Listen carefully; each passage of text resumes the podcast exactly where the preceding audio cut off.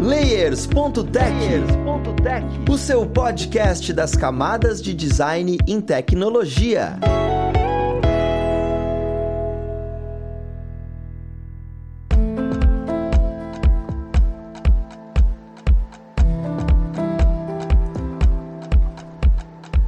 Olá, ouvintes! Eu sou Luiz Lima, designer e professor aqui na plataforma Lura, e vamos para mais um Layers.tech, o seu podcast das camadas de design em tecnologia. E na conversa de hoje, nós vamos falar sobre narrative design. Olha só que palavra bonita.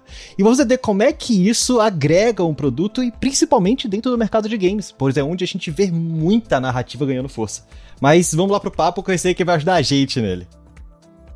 Nós temos hoje como convidada a Mariana. Ela que é narrative designer, game writer e writer na Rogue Snail. Seja muito bem-vinda, Mariana. Obrigada, Luiz. Obrigada, pessoal. É um prazer estar aqui falando com vocês hoje. E como eu sempre falo, é um prazer tê-la aqui como convidada. E juntamente com a Mariana, nós temos aqui a Yasmin. Ela já esteve aqui em outro episódio falando sobre storytelling e está aqui novamente com a gente. Ela que constrói conteúdo junto com a gente aqui na plataforma Lura. Seja muito bem-vinda, Yasmin. Olá, pessoal. Muito obrigada pelo convite, Luiz. Galera, muito obrigada também por estarem escutando a gente. É um prazer, Yasmin. E todo mundo já conhece, nós temos o nosso querido co-host, o senhor Bruno Cruz. Seja muito bem-vindo, Bruno. Fala, galera. É um prazer estar aqui com vocês. E assim, vocês sabem que eu sou, vocês sabem que eu apareço, eu sou um ninja, é isso mesmo. Vamos seguindo com o nosso conteúdo aí. Perfeito. Pessoal, mais uma vez, sejam todos e todas muito bem-vindos e bem-vindas. E assim, eu gostaria de começar tá, é, Mariana, entendendo um pouquinho o, o que é narrative design. Porque é um nome bonito, a gente fala, não, beleza, é um design de narração, a gente vai colocar no pé da letra assim, mas o que de fato é, qual a responsabilidade, o que, que é fazer isso, sabe? Tá bom, beleza. O podcast dura cinco horas, né? É isso que vocês vão falar. Não, eu acho que essa é, é, é, a pergunta mais difícil, é a pergunta que mais me fazem também. E, e assim, eu acho que essa pergunta lá é tão difícil e tão aberta, né? Porque justamente na arte design é uma disciplina muito nova, faz pouquíssimos anos que ela existe. No... Bom, para começar o game design, né? A produção de jogos está se formando ainda como indústria, né? Ainda é uma indústria muito jovem.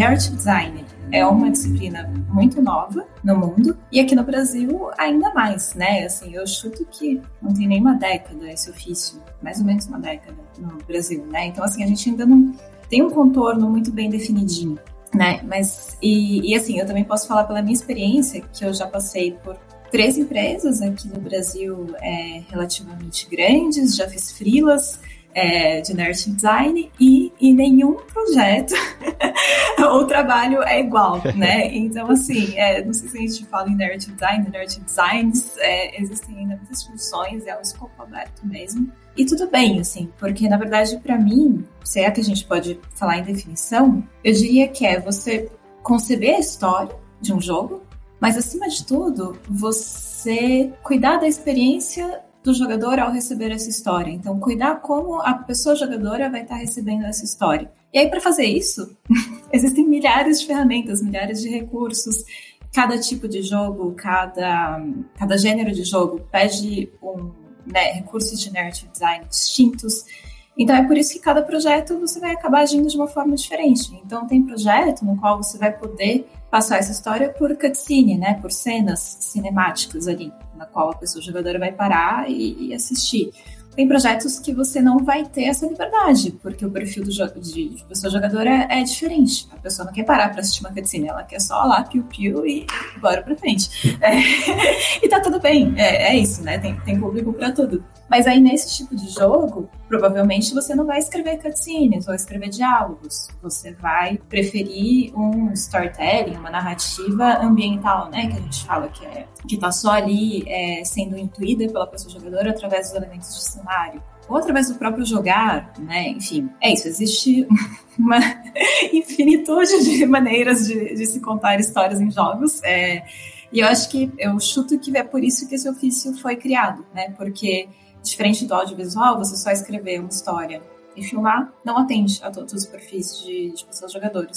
Então a gente precisou criar esse ofício para, além de criar a história, entender qual é a melhor forma dela ser passada. Né? Espero ter explicado aí 5 horas em 5 minutos.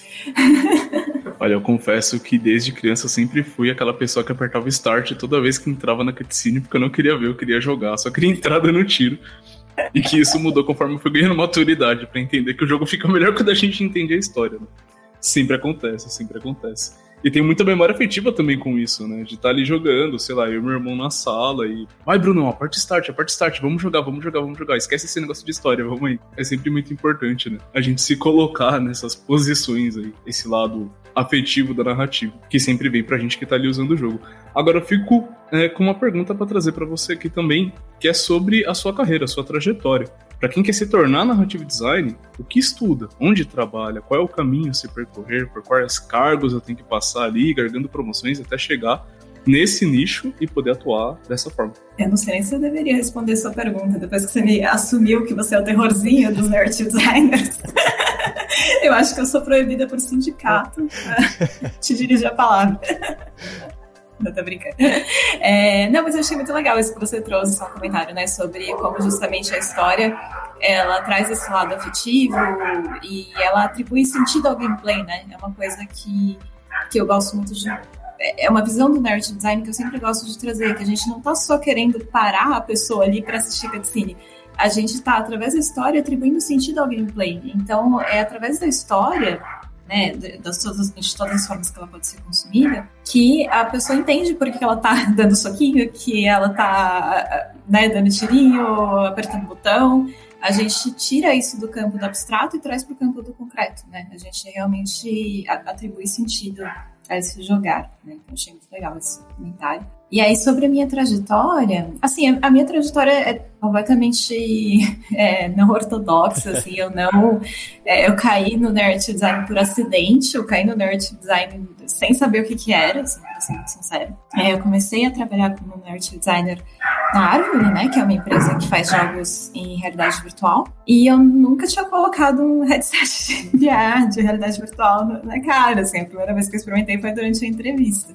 E, bom, gostei muito, achei muito interessante como linguagem e tal, né? E peguei gosto.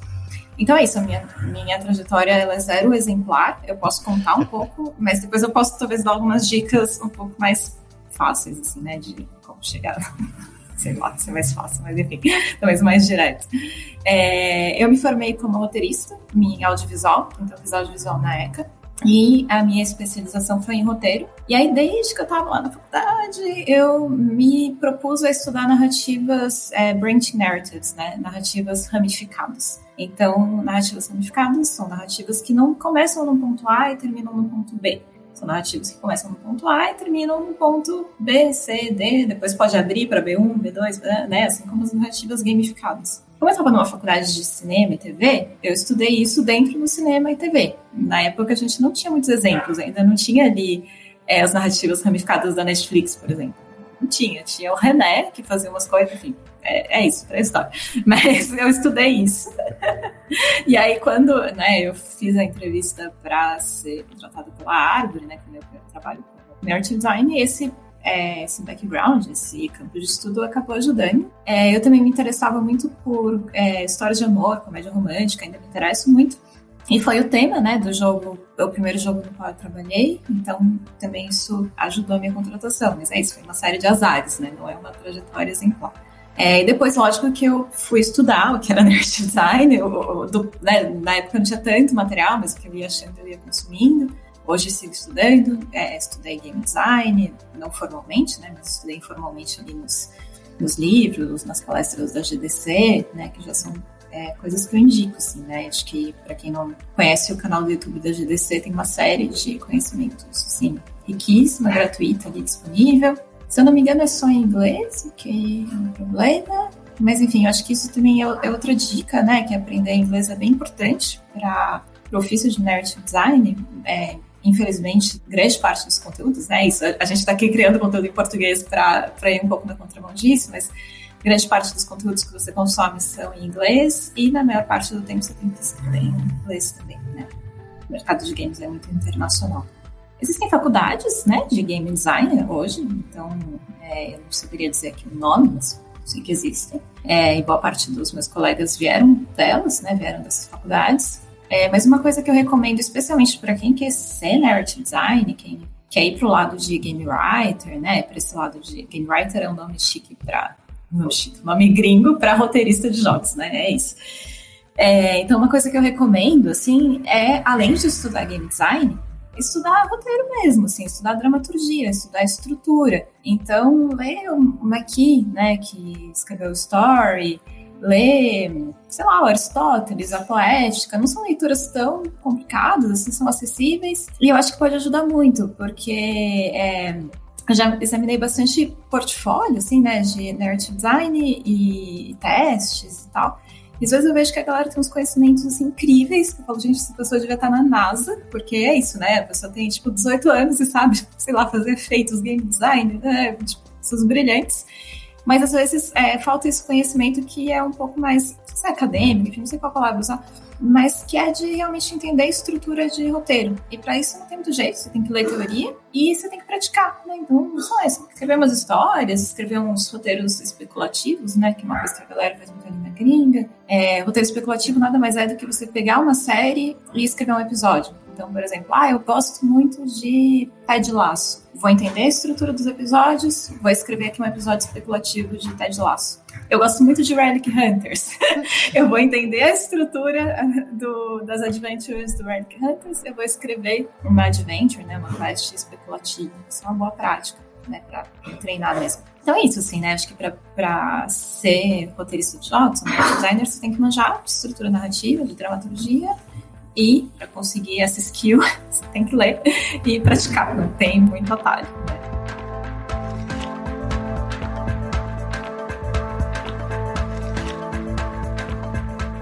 Cara, maravilhoso, Ariana. Assim, eu que sou uma pessoa que eu admito, eu não, não curto muito essa parte de narrativa, eu não curto construir, mas eu gosto de consumir eu já tô morrendo de vontade de estudar e morrendo de vontade de criar minha própria narrativa. Escutar você falando, simplesmente vem e fala, por que, que eu não aprendo isso? E é maravilhoso. E assim, pessoas, para quem tá escutando a gente, esta é uma das áreas onde fundamentos são muito importantes. É muito como você entrar no mercado de game e, e às vezes fundamentos são pulados porque fazem parte de outras é, outras esferas educacionais, sabe? Então é muito legal que a Mariana tá falando aqui. Olha, sim, é, é importante você dar um passo para trás, em vez de exatamente para game, entender o que é narrativa mesmo, entender roteiro, entender como construir história. E isso vem muito com uma pergunta que eu tenho, que eu acho que até a Yasmin consegue ajudar a gente também, que é: existe diferença entre storytelling e o narrative design? Ou, ou, é uma coisa dentro da outra? Porque eu, eu pergunto isso por quê? Porque existe muito disso dentro de produtos digitais. Ah, o storytelling de um produto digital. E quando você fala sobre narrative design, a gente está criando a narrativa, criando uma história para um produto digital, só que é um produto digital mais dinâmico. Se eu for levar isso para essas duas esferas, se eu for trabalhar, por exemplo, criando um iFood da vida, eu consigo aplicar narrative design, storytelling narrative design são a mesma esfera, é a mesma coisa, só com nomes diferentes. Eu queria entender um pouco essa dualidade e em quais produtos a gente consegue aplicar esse conhecimento, sabe? Eu acredito que ambas as áreas elas estão muito interligadas, né? E uma coisa que eu vejo muito é que, por exemplo, narrative design, muitas vezes, ele está muito mais envolvido, por exemplo, com você criar as experiências que sejam imersivas, que sejam no sentido emocional em si, que sejam também interativas. Porque o game, em geral, né, você precisa, como jogador ou jogadora, né, aplicar ali alguma coisa, ou clicar, ou fazer um movimento, etc. Enquanto, por exemplo, o storytelling por si só é mais focado somente na narrativa em si, né? Enquanto o narrative design, a gente pensa no desenvolvimento não só da narrativa, mas de personagem, diálogo, estrutura do game, ou mesmo o produto em si. Eu acho que o, eu sou muito mais focada no trabalho com a, com a ficção, né? Então eu não tenho tanto conhecimento para trazer é, o processo de aplicar art design a marcas. Eu acho que sim, é possível fazer essa aplicação porque a gente vê várias marcas, por exemplo, desenvolvendo personagem, né? Então, sei lá, a própria a Duolingo, além do, do aspecto da gamificação que eles falam, né? Você tem esse, esse aspecto de, de trazer um, um companion ali, né? Um, um NPC que vai te, um personagem que vai te acompanhando ao longo dessa, dessa sua trajetória, né? Então acho que isso é um caminho.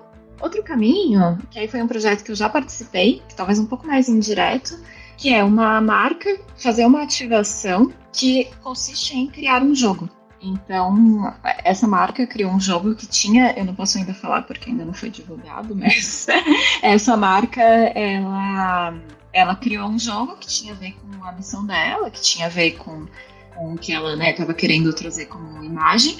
E aí, nesse jogo, eu trabalhei como, como roteirista e narrative designer, né? Então, acho que isso sim a gente consegue encaixar. Eu penso nesses dois casos. Com certeza existem outros, mas é isso. Eu não sou muito uma marqueteira, assim, mas.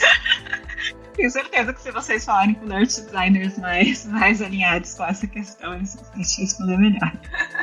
Meu legal que storytelling, ele é meio que o assunto do momento, né? Porque storytelling tá todo mundo aplicando a tudo agora. Pra marca, pra game. Pra game sempre precisa, né? Audiovisual também sempre vai precisar.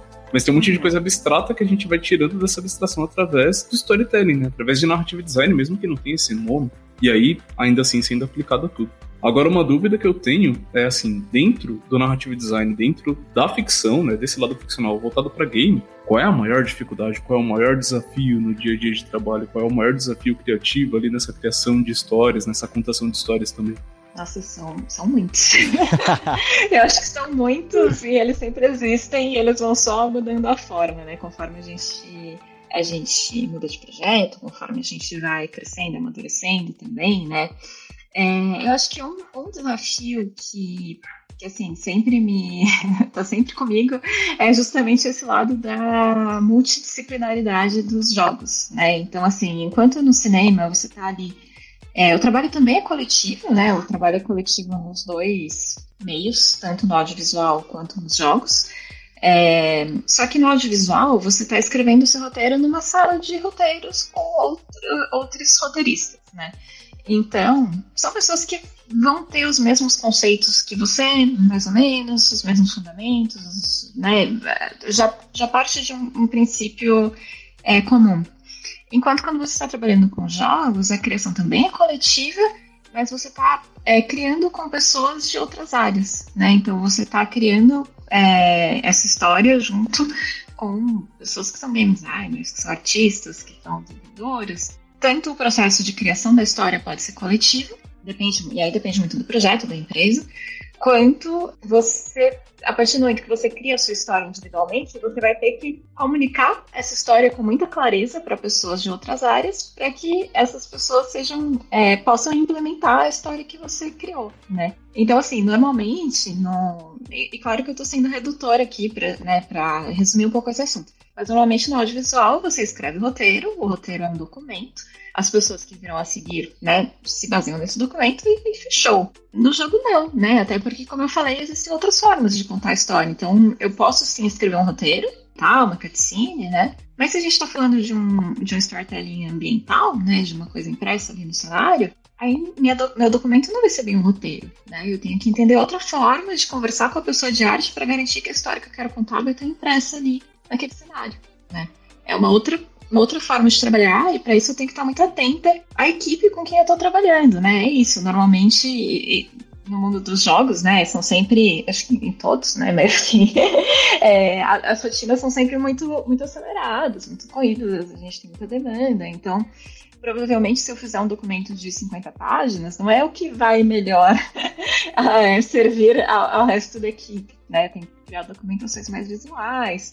Então, acho que esse desafio da multidisciplinaridade, ele, ele é bem presente. Eu não sei se é o principal, mas é, é um dos grandes, com certeza. E, e é uma coisa que, que eu sempre digo, assim, né? Que para você ser art designer, além de ter esse fundamento teórico, também é muito importante, a meu ver, você ter uma uma comunicação muito empática, assim, com as pessoas com quem você está trabalhando, né? Então, não só saber falar, saber se expressar, acho que isso ok, mas assim, nem é o mais importante. Para mim é muito fundamental você saber ouvir e entender as demandas da, né, da sua equipe e as demandas também da, das pessoas jogadoras, né? Porque, voltando lá para o começo, nem todo mundo quer consumir a história da mesma forma. Então, isso também é um desafio, né? Porque é isso, a gente aprender a ouvir e a gente interpretar e absorver o que está sendo dito nem sempre é fácil, né? Às vezes são críticas, às vezes isso implica mudar a nossa forma de trabalhar, mas é muito importante. Meu, uma pergunta, uma dúvida que me bateu durante a sua resposta, assim. Dentro dessa construção de skill para trabalhar com narrative design, você diria que jogar videogame é importante? Ter vivência ali, jogar, pegar o controle. Agora eu vou aqui consumir uma história. Vamos aí. Super, super, claro, claro. 100%, sem dúvidas. Mas não só, né? Eu acho que esse também é um, é um aviso que vale. Claro que você tem que consumir videogames, e não só videogames narrativos, né? Videogames de, né? Não só os walking simulators ali da Anapurna, tem que consumir um pouco de tudo. Principalmente o que você está fazendo, né? No momento. O gênero de jogo que você está fazendo no momento. Mas, é, não só. Eu também recomendo muito, sei lá, cinema, série, livro, museu, vida, né, militância, o que você achar que pode te trazer, acrescentar ali para o seu repertório, né? Porque senão a gente fica só se autorreferenciando e isso também não é legal. Cara, maravilhoso. E lembrando que o que o Bruno trouxe é real, mas você não pode, Bruno, ficar apertando start e passar a narrativa. Porque senão você não faz esse tipo de análise, você não tem referência. Você vai ficar olhando outra coisa dentro do jogo. Mas olha, Ariana, você trouxe coisas muito importantes para entender como é que a gente segue esse caminho. E também trouxe uma coisa que eu fiquei curioso, que é o produto, sabe? O jogo, ele é um produto diferente de um, um roteiro para um filme ou uma série. Normalmente, o roteiro para um filme ou uma série, eu estou representando a visão artística de alguém ali e aquilo vai ser representado daquela forma. Se uma pessoa vai gostar ou não, gente, é, é, o meu roteiro, fui eu que fiz. Se alguém gosta de um livro do Stephen King, é a pessoa que gosta daquele tipo de contagem de história, sabe? Já um jogo, a gente tem um objetivo de atender um público, ou seja, entra muito a questão de UX, que é a experiência da pessoa usuária, o que, que essa pessoa quer, o público-alvo. E aí eu queria a visão de vocês duas sobre essas informações de UX, esses dados da pessoa usuária influenciam no narrative design? Ele é um produto vivo, por exemplo, sabe, junto com storytelling, ou você define a narração no começo e fala, oh, isso não muda mais, sabe? Mas quando vai para early access, por exemplo, você capta a informação de o que, que o usuário está falando, o que, que a pessoa usuária está gostando, não está gostando. E, isso vai sendo moldado ou, ou ele é mais estático mesmo, sabe? Como é que vocês veem dados na construção da história e na construção do storytelling de uso mesmo? Eu acredito que uma das maiores dificuldades que a gente tem, né, que a gente vê, por exemplo, do narrative design em si, é que você consiga equilibrar, por exemplo, qual que é essa narrativa em si pré-estabelecida, digamos, e aí você conseguir manter depois disso uma coerência em si durante essa história que você está apresentando para jogadores e jogadoras, fazendo com que eles possam, né, tomar suas decisões, né, mesmo que haja um pouco dessa influência em si, mas você muitas vezes tem ali jogadores e jogadoras que têm backgrounds diferentes, visões diferentes até mesmo de um game, né? Você vai jogar ali, por exemplo, como pessoa jogadora, você tá jogando, aí você fala, nossa, mas por que esse personagem em si tá indo para cá e não para ali? Por que, que a decisão é essa e não aquela? Então, pode acontecer esses questionamentos, principalmente no Early Access. Então, a gente pode pensar nessa visão em si quanto à dificuldade, né? E aí você conseguir coletar dados, pegar esses dados como UX, né, como área de UX, é essencial. Verdade. Concordo com isso que Yasmin trouxe. Assim, eu, eu admito que a minha, meu conhecimento em analytics, né, em, em receber ali os dados, ele é um pouco parco. Eu dependo um pouco da, né, de, de receber essa análise de ou de product managers ou dos designers que estão realmente ali olhando para esses dados com mais atenção, né, a telemetria, enfim. Mas eu acho que influencia de várias maneiras e em função também depende muito do, do produto, né, no qual a gente está trabalhando. Mas antes, eu só me sinto incumbida de trazer aqui também a bandeirinha do audiovisual, é, porque é claro que existe essa noção da autoria, né, um pouco mais forte no audiovisual do que nos jogos, talvez questionável, de novo, uma coisa que a gente pode falar por horas, mas acho que a gente também não pode se esquecer de que o audiovisual tem um produto, principalmente aqui no Brasil, que é muito baseado na opinião das pessoas, que é a, a telenovela, né? A telenovela, ao longo do processo de escrita, são decididas ali, né? São decididas as tramas dos personagens, porque justamente você vai se baseando no em como esses personagens estão afetando as pessoas que estão assistindo, né? Então, sei lá, você decide matar antes, matar depois, é, não matar, reviver, né? Tem, tem esses clichês, mas que são um pouco reais, né? A telenovela também é um produto vivo séries também, né? Entre temporadas, claro que, que os personagens que têm mais afeto ali, elas vão ganhar mais protagonismo.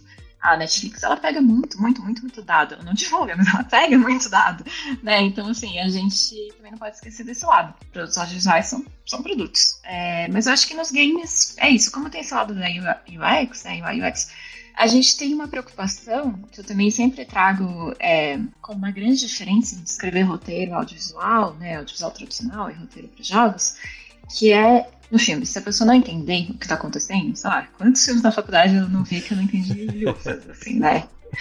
É, você assiste, você assiste até o fim, show, né? Você apertou um botão, play, era o que precisava, beleza, vida que segue.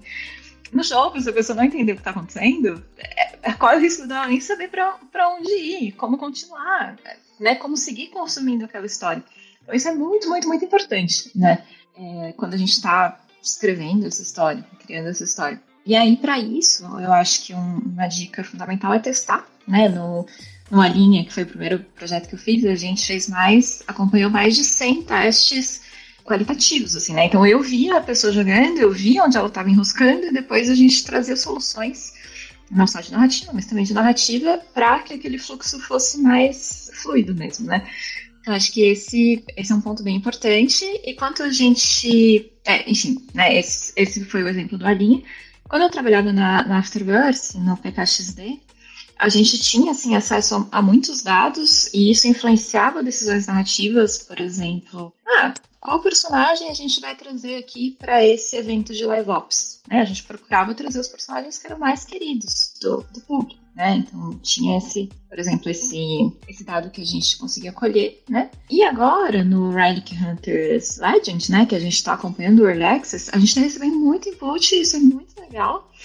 E aí é, a gente faz, eu, eu pelo menos, né, acompanho muita, vejo muita live, vejo muita gente jogando, e aí faço uma análise um pouco mais é, qualitativa, né? Então acompanho ali os comentários da comunidade, ah, não sei se eu posso abrir exemplos reais, né? Mas assim, é, poxa, a comunidade gostou muito de tal personagem porque ele tem tal característica. Vamos trazer mais personagens com uma característica semelhante, né? Ou então, ah, a, a comunidade gostou muito de uma coisinha ali da narrativa que a gente faz num momento muito específico. Podemos talvez ampliar, né? Ou criar mais implicações para esse momento específico da narrativa. É, então isso entra sim né, no, na nossa, no planejamento do nosso trabalho e claro que nem sempre se transforma em feature, mas a gente está sempre prestando muita atenção na comunidade para tentar ao máximo trazer, converter esses afetos em elementos jogáveis, né? Em narrativas ou em sistemas, que fizer mais sentido. Cara, isso é, é, genial. Eu vou escutando vocês falando, é sério. Você. Eu amo quando tem esse momento nos episódios de fazer um psh na minha cabeça. Quando você falou das novelas, eu, caramba, então é por isso que aquele personagem continua vivo. E isso é muito interessante porque é muito real. E, e eu vou escutando vocês falando, eu vou voltar de interromper e começar a trazer perguntas e conversar. Meu ombro tá até tenso aqui. De tanta coisa que eu tô com vontade de trazer. Mas, bem, é, a gente vai chegando mais pro final do episódio, né? Eu agradeço muito a presença de todos vocês. Eu acho que deu para entender muita coisa e eu tenho muito mais coisa que eu tenho vontade de perguntar, saber como é que é, saber como é que foi esse processo e que eu espero ter a oportunidade de tê-la aqui novamente pra gente poder conversar, né? Mas Agora eu quero dar aquele espaço para que as pessoas que estão acompanhando a gente, escutando a gente, consiga te acompanhar nas mídias sociais, ver o que você está construindo, pegar suas referências e se inspirar, assim como a gente se inspira em outras coisas, inspirar em você, porque para mim já é uma inspiração. Então, Mariana, onde é que o pessoal que está assistindo a gente consegue te achar e o que, que você quer divulgar para quem está assistindo a gente? É, antes de tudo, eu queria agradecer pelo convite e agradecer as pessoas que estão ouvindo também. Espero ter trazido alguns esclarecimentos aí sobre a área, que eu sei que é uma área um pouco mística ainda, mas é isso, seguimos no, no trabalho para que o Nerd Design seja cada vez mais presente, né? Tanto na, nas empresas quanto nos produtos brasileiros. É, quanto a mim, eu tô nas redes sociais, principalmente no LinkedIn no Instagram, são as redes sociais que mais frequento, como Mariana Brecht. Brecht escreve B-R-E-C-H-T, vocês provavelmente vão ler na, na chamadinha do episódio, mas é isso. Meus trabalhos mais recentes são o Relic Hunters Legend, né? Que foi para Early Access na semana passada, então a gente está bem contente. Assim, é um jogo que tem muito, muito, muito, muito conteúdo. É um jogo brasileiro, feito por uma equipe brasileira, e que tem voz over em português, né? Tem a dublagem em português. Então a gente teve essa preocupação de gravar não só a, voz em inglês para o nosso profissional, mas também em português. E eu, modéstia à parte, acho que tá muito legal, assim. é, até porque o trabalho não é, não é majoritariamente meu, assim, né? Foi principalmente foi feito por toda uma equipe. Então, é isso. Acho que essa equipe tá de parabéns como um todo. E principalmente a equipe de narrativa. É, além do Red Hunters Legend, eu também, bom, como você disse no começo, né? Eu também sou escritora, tenho também esse lado. é, eu tenho dois livros publicados até agora: o Brasa, Brasa com dois V's, que é um romance, e o Labirinto, que é um livro-jogo. Então é um livro um pouco diferente, que ao mesmo tempo é um livro de poesia e um jogo de tabuleiro. O Brasa, ele foi lançado pela editora Moinhos, ele foi finalista do Prêmio São Paulo, então ó, não sou só eu que estou dizendo, leiam. e o Labirinto foi lançado pela editora Jandaíra, vocês podem encontrar o link no meu perfil no Instagram e também, enfim, em, em livrarias aí pela cidade de vocês. Pronto, agora minha admiração saltou para um novo nível. E aí vamos, é, seguindo dessa forma. e muito obrigado. Todos esses links vão estar na descrição, tá, pessoal? Então vejam aí os livros, vejam Relic Hunters, que caramba, tá tão bonitinho aquele ali. Nunca vi coisa tão cativante quanto ver aquele jogo. E espero que, que seja maravilhoso e continue sendo maravilhoso. E agora, Yasmin, para quem quiser te acompanhar, onde é que o pessoal consegue te achar? Pessoal, queria agradecer também por vocês estarem acompanhando a gente, agradecer o convite para participar e tudo mais. E bem, vocês podem me encontrar no LinkedIn como Yasmin de Matos, né? Y-A-S-M-I-N, tá? Meu nome é com M no final, não é com M. e vocês também podem me encontrar nas redes sociais, Twitter, Instagram, etc., como Yas Matos, só que aí o Yas e o Matos, o final é com Z. Tá certo? Obrigada novamente. Perfeito, eu que agradeço, Yasmin. Bruno, quer dar algumas palavras finais? Cara, nesse momento em que todo mundo vai falando, pô, vocês me acham na rede social tal. Eu sempre lembro do Detonator, cara. Eu acho muito engraçado quando ele vai se apresentar em programa de televisão e alguém pergunta onde acha o trabalho dele, ele fala, na internet. Só isso, valeu, galera. Perfeito. Mais uma vez, eu faço isso todos os episódios, mas é porque eu fico muito feliz e agradeço mesmo a presença de todos vocês. E queria agradecer a vocês, ouvintes, que estão com a gente aqui até este momento, até esse momento do episódio, e pedir para que você dê aquela sua avaliação no seu agregador favorito para que outras pessoas escutem sobre narrative design e o tanto que esse universo é maravilhoso. E, e é sério, é, é, estourar um pouco a bolha do X, do Y puramente e ver o tanto que isso explora outros produtos e, e é importante para contagem de histórias, tá certo? Pessoal, é isso. Nós vamos ficando por aqui. Um abraço e até o próximo Layers.tech. Fui!